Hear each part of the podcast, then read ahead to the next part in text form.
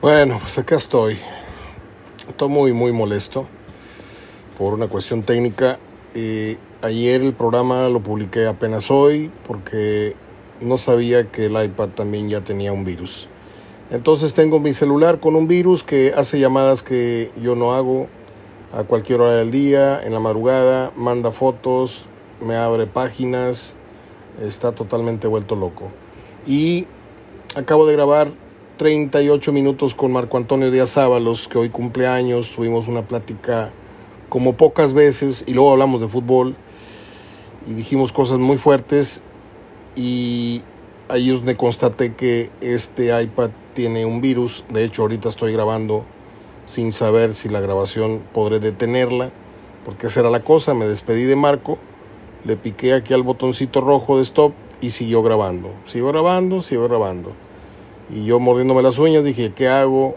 Necesito esperar a que se cumpla la hora de grabación para que se corte en automático. Goyo me estaba esperando por otro lado para que ya hiciera contacto con él. Me apresuré a cortar la grabación apagando el iPad y al volverlo a prender la entrevista con Marco se había perdido. Me tardo, le pongo un anuncio, un, un mensaje a Goyo. Goyo ya no está ni cerca del celular y ha sido, ayer y hoy ha sido un calvario para mí en esto de, de, hacer el programa como a ustedes les gusta, eh, con los comentarios de los analistas que tengo, gracias a Dios, conmigo. Entonces hoy no me resta más que ofrecerles una disculpa, eh, tanto a Goyo por, por esta cuestión. Cuando yo estuve, Goyo estaba eh, afinando su carro. Cuando él llegó, yo estaba ocupado con Marco grabando. Cuando me desocupé con Marco Goyo ya no está. O sea, ha sido una serie de desencuentros. Eh, ellos no tienen ningún compromiso conmigo. No me están quedando mal en nada. Quiero dejarlo bien claro, porque no me estoy quejando. Pero hay días buenos y hay días malos. Y estos dos días han sido muy malos para mí en la consecución, en la, en la forma de concretar el programa. Eh, estoy sumamente molesto los temas pues, ahí están. Andrada no va a estar para el juego con América. El Mochis tiene que echarle para adelante. Eh, ojalá y el muchacho del grado. Este, aquí me está contestando Goyo. Me está contestando Goyo con un patadón de un video que me está mandando. Este. me mandó un meme. Muy bueno. a, ver, a ver si podemos grabar. Vamos a ver si podemos grabar. Este, voy a cortar y si no regreso con Goyo es porque esto no está funcionando. Soy Mario Ortega. A ver, ¿qué dice? Mario, ya estoy por salir al entrenamiento. Una gran disculpa. Les digo, les digo que hoy no fue mi día. No te apures, Goyito. Este, ni ayer ni hoy están siendo mis días. Estoy teniendo muchos problemas y yo soy el que te ofrece una disculpa por no estar a tiempo. Abrazo. Ahí le mandé un mensaje de voz. Y bueno, no tengo para qué cortar ya este archivo. Simplemente decirles que, simplemente decirles, oye, el sábado tenemos una reunión de profesionales. Te invito si gustas. Claro que sí, voy yo, con mucho gusto. Quiero saludar a muchos amigos a Pepe Sánchez, a Guarací, a Caballero, a Plata, muchos que se juntan ahí a jugar.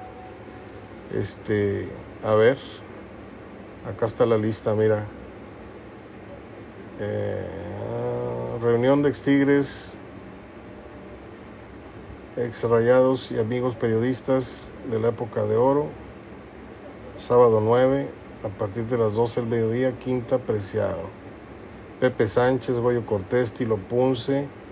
Laraña Maldonado, Martín García, Martín Navarro, Juan Manuel Martínez, Chava Carrillo, Tito Becerra, el doctor Héctor Ramón Martínez, Toño Piña, Fidel Mejía, Horacio Palomo, el Guama Contreras, este... no puedo leer eso último que me escribió Goyo. Si hay algún cabrito que no te caiga bien, lo borro de la lista ya. Este, hay varios. Eh, Antonio González La Moca, Martín García, Rolando Esquer, el Rolly, mm, Pepe Nieves, Joel García, mi amigo y vecino e ídolo, el Alacrán Jiménez, hermano de mi hermana Lupita Jiménez, Oscar Reyes, Juan Ugalde, Juan Guerra, era Incapié, Pastor Lozano, Héctor Javier Yáñez, ándale. no, pues está bien. No, pues voy a tratar de hacer lo posible por asistir. Tengo muchas ganas de saludar a toda esa gente. Le voy a contestar a, a, Goyito que sí. Claro que sí. Bueno, creo que la, la guerra ha sido declarada.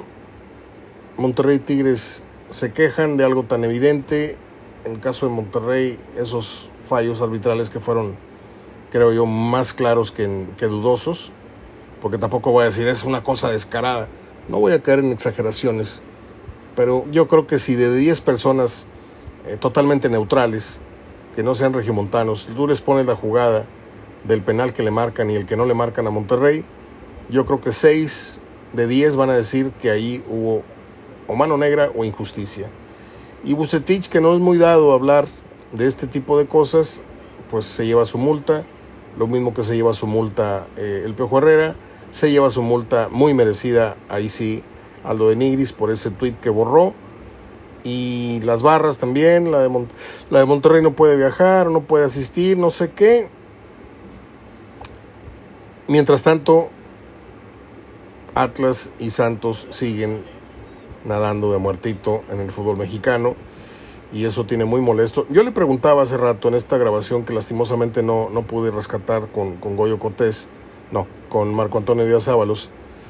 Yo le, yo le comentaba, preguntaba, ¿cómo es posible que los dueños de los equipos, gente tan exitosa en las empresas, en la industria, en lo que emprendan, gente millonaria, gente que, que, ciertamente tiene millones de pesos, que usted y yo nos vamos a poder ver jamás juntos. Y perdón por si estoy afirmando algo, pero gente que tiene millones de dólares, ¿sí? Gente que a lo mejor de abolengo, gente que heredó muchos negocios, etcétera. ¿Cómo es posible que se dejen robar así? Porque a lo mejor para ellos es una cosita de nada, ¿no? Meterle ahí un dinerito al fútbol, pues es como poner un puesto de tacos afuera de, de, su, fábrica. Es una cosita ahí nada más para darle gusto a los, a los empleados. Eh, así veo yo que muchas empresas tienen al fútbol. Pero como quiera, eso de perder, perder, o sea, porque no hay mucha ganancia en los sueldos. Usted, si usted cree que en el fútbol, porque eso hay que decirlo, mucha gente cree que, que, que los equipos viven de las entradas y viven de lo de la televisora.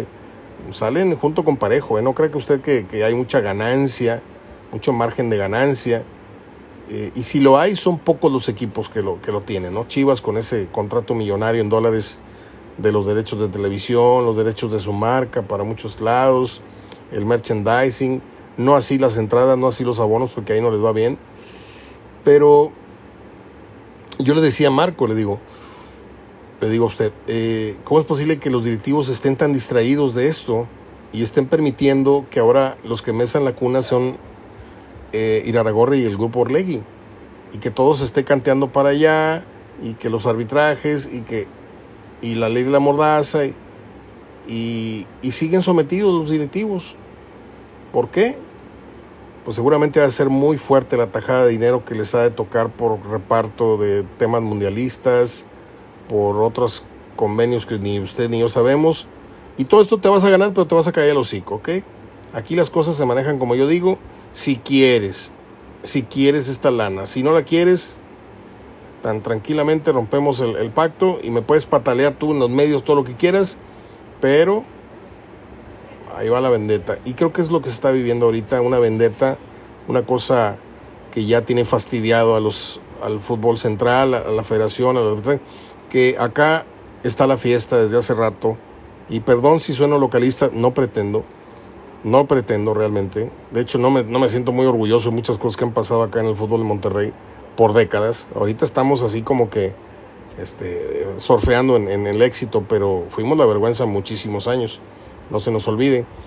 Este, yo creo que el fútbol central, el centralismo se, se fastidió ya de tanto protagonismo, de tantas finales, de liderazgo del fútbol femenil, de las figuras acá, de los estadios llenos acá, de la mercadotecnia líder en el, en, en, en el fútbol, eh, en, tanto a la venta de abonos, No me voy a meter con lo de Chivas porque es un fenómeno aparte, ¿no?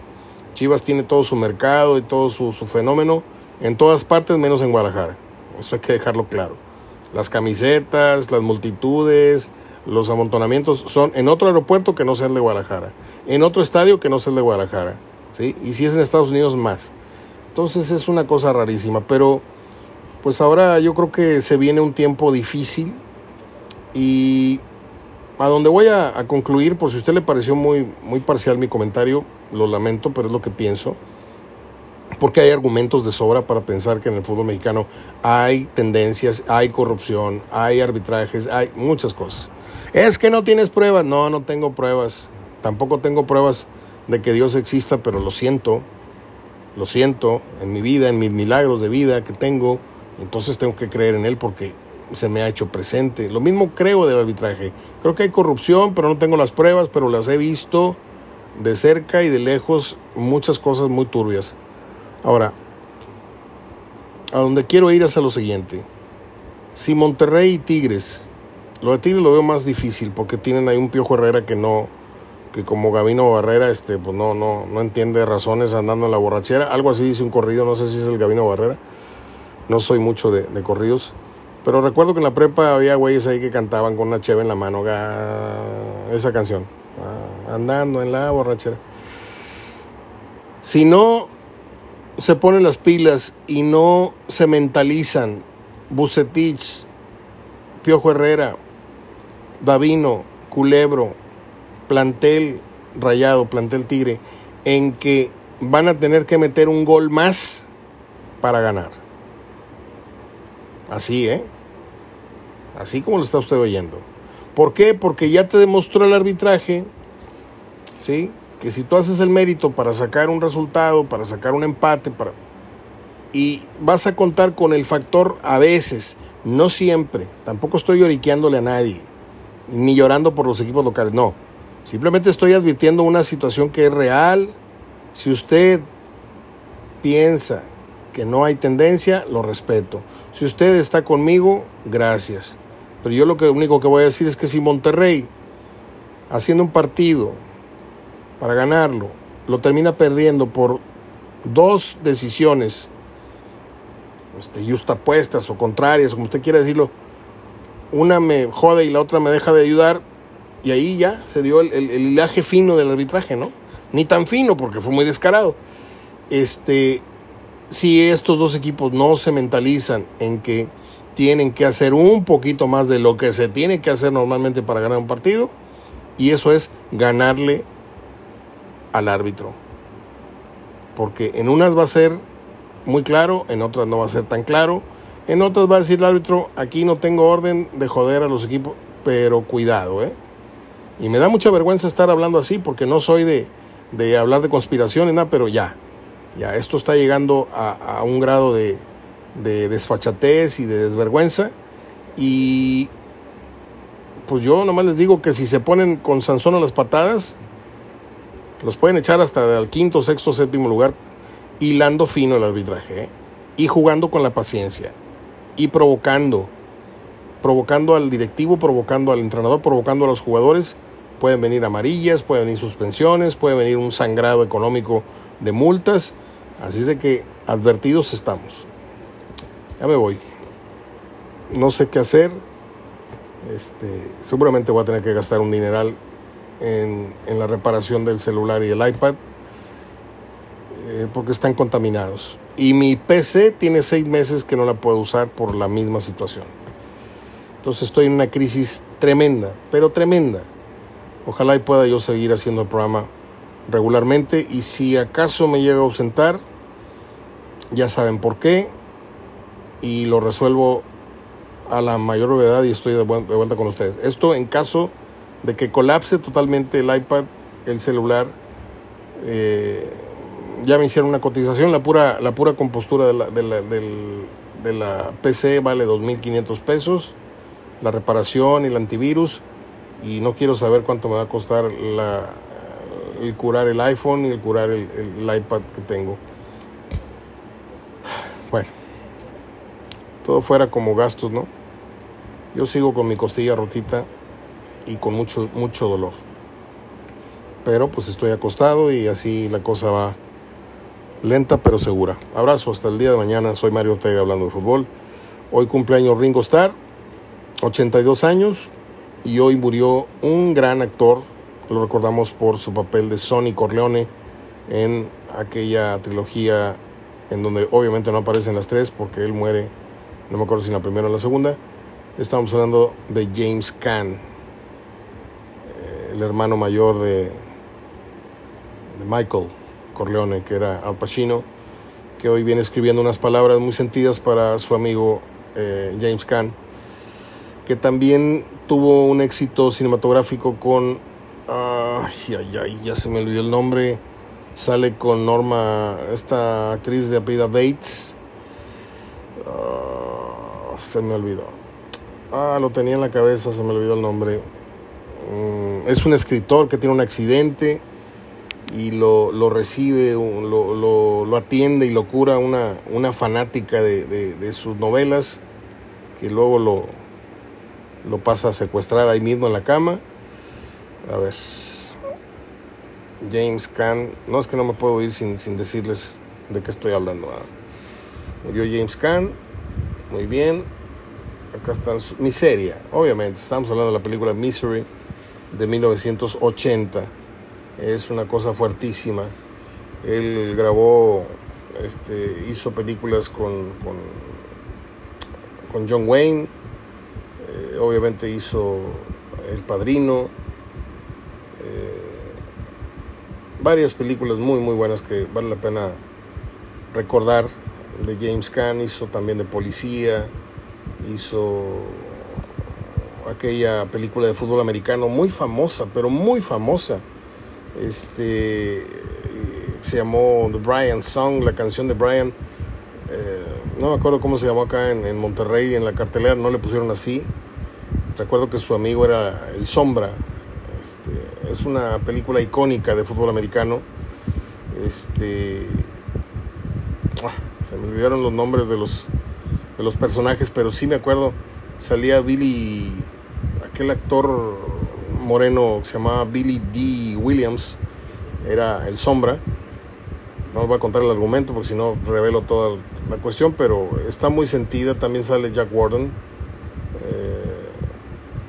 si un día usted la ve en estos canales de pasan películas viejas, si usted ve este nombre, acerque a su hijo o a su nieto a, ver la televisión, porque es muy buena película, ¿eh? de las mejores. De Brian Song, la canción de Brian, que son los jugadores creo que de los Osos de Chicago, si mal no recuerdo. Bueno, pues ya me voy.